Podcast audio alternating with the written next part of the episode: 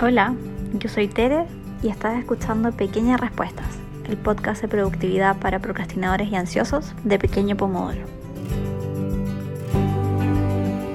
En el episodio de hoy quiero hablarles un poco de cómo pueden organizar sus pendientes, manejar su agenda y de todas formas lograr cumplir todo lo que tienen que hacer. Parece imposible, pero lo dividí en tres secciones y también les incluyo un método de cinco pasos que creo que les va a servir mucho.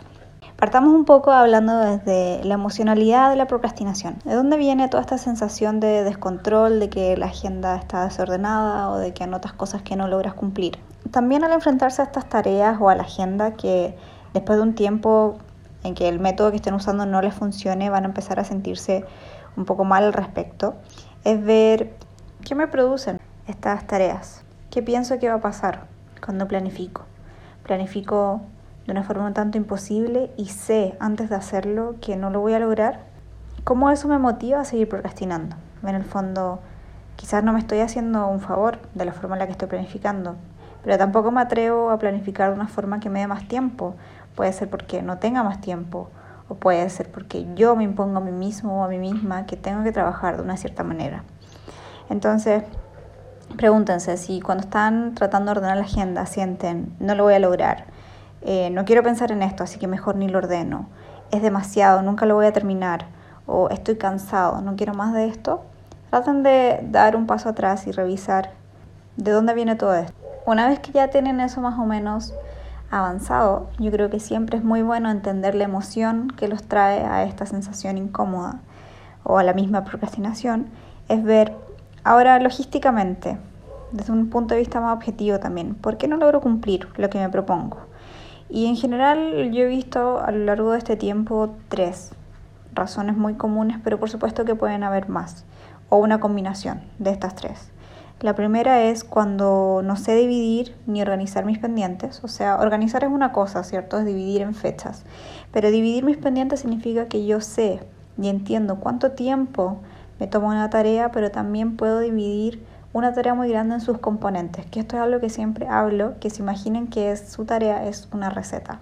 Y la receta tiene pasos más chiquititos, tiene ingredientes y va todo ordenado cronológicamente.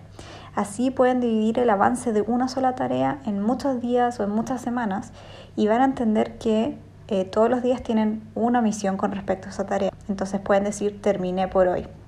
Esto también evita esta sensación de no avanzar posiblemente lo que está pasando es que están agendando tareas muy grandes y por eso creen que no están avanzando, porque la tarea los persigue durante todos los días de la semana, cuando en verdad están avanzando en distintas tareas dentro de esa tarea más grande y sí están avanzando.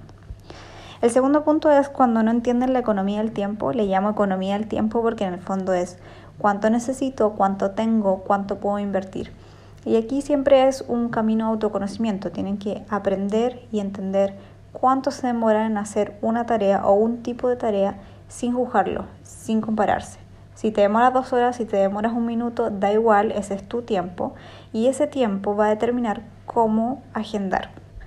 En el fondo, si estás tratando de agendar usando el tiempo de otra persona o usando el tiempo de mm, lo que te dicen que te deberías demorar, no te va a funcionar.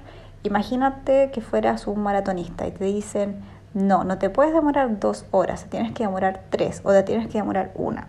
Suena loco, ¿cierto? Es imposible porque el cuerpo de uno va al ritmo del cuerpo de uno. Ese ejemplo lo puedes aplicar a todo, incluso a planificar, a estudiar, a trabajar, a lo que sea. El último punto por lo que a veces no van a lograr cumplir lo que se propongan es porque aún no están preparados en cuanto al conocimiento. Si están estudiando y están haciendo, por ejemplo, una tesis, pero nunca aprendieron bien a hacer una tesis, nunca tuvieron un curso que les enseñara en la universidad cómo hacer una tesis, va a ser más difícil. Si están en el trabajo y el jefe les pide hacer algo que ustedes no saben cómo hacer y además tampoco les da espacio para capacitarse o los capacita él mismo, entonces se van a demorar mucho más porque antes de siquiera empezar tienen que aprender cómo hacerlo es importante revisar estas categorías porque a veces somos súper duros con nosotros mismos y nos pedimos demasiado. Nos pedimos correr la maratón en una hora o hacer algo muy difícil sobre lo que nunca antes habíamos leído, que ni siquiera sabíamos que existía.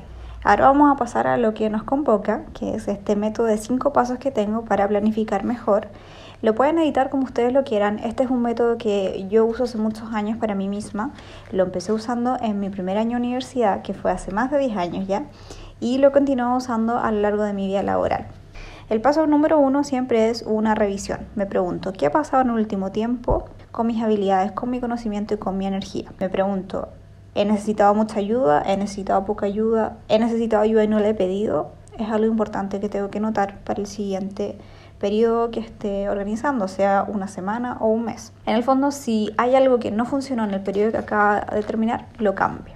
No tienen por qué quedarse con algo que no les sirve, ¿cierto? Luego veo el lugar. ¿En qué lugar me estoy planificando? ¿Y me gusta? Lo más importante, ¿me sirve? A veces van a tener lugares que sirven pero no les gustan o que les gustan pero no les sirven. La idea es que encuentre un lugar que sea ambas cosas. Para mí, conocer el bullet journal marcó un antes y un después en mi vida porque es algo que me sirve y me gusta. Hasta antes de eso las agendas no me funcionaban mucho y los formatos digitales me servían pero no me gustaban porque no me gusta estar tanto rato frente a la pantalla. El paso número 3 es la división de tareas. Sí o sí, antes de siquiera anotar algo en la agenda, de hecho, ciérrala si la tienen abierta ahora, es en una hoja aparte anotar todas las tareas que tengo que hacer y luego dividirlas, cada una de ellas en las tareas pequeñitas que llevan en su interior. Luego de eso, vamos al paso número 4, que es asignarle fecha a cada una de estas tareas. Y aquí lo interesante que pueden ver es que las tareas pequeñas se pueden ir cruzando entre ellas. Quizás tengo la tarea A y la tarea B. La tarea A tiene tres mini tareas adentro y la tarea B tiene dos mini tareas adentro. Y quizás veo que voy a hacer la A1 y la A2 y luego antes de terminar A3 me voy a pasar a B1 y eso va a estar mediado por las fechas, porque hay cosas que son más urgentes que otras y especialmente si tienen que ir dando avances de algo, lo ideal es que vayan según las fechas. Entonces, en el fondo, no es necesario terminar entero, entero, entero mi tarea A si una de las tareas pequeñas que estaba ahí adentro tenía una fecha que era para más adelante que la que estaba en la tarea B. En el fondo, eso me permite ir escalonando mi avance eh, y no es lo mismo que multitasking, ojo, multitasking no, es simplemente poder organizar cada una de estas tareas pequeñitas como si fuera un universo en sí mismo. Lo último, número 5, lo más importante, un premio. Premiense por su esfuerzo. Esto también ayuda a nivel neurológico a que el cerebro entienda que incluso si estamos haciendo algo que parece muy terrible o que es muy difícil, hay un final feliz. Dependiendo del tipo de persona que seas, esto puede ser darte unas horas extra de descanso, comprarte algo rico para comer, ver una serie favorita en Netflix, pasar tiempo con tus amigos, con tu familia, con tus mascotas. Em, cualquiera de estas cosas que te haga sentir bien, úsala como un premio. Lo importante, eso sí, es que la uses apenas termines. O sea, terminas de trabajar y te das tu premio, para que tengamos este refuerzo positivo a nivel cerebral. Y luego de eso, que completas el premio, puedes recién pasar a la siguiente tarea. Te lo recomiendo mucho y creo que va a hacer que tus días de trabajo y estudio sean mucho más amenos. Acabo de escuchar Pequeñas Respuestas, el podcast de productividad para procrastinadores y ansiosos de Pequeña Pomodoro. Si te gustó, suscríbete o compártelo con alguien a quien le pueda servir.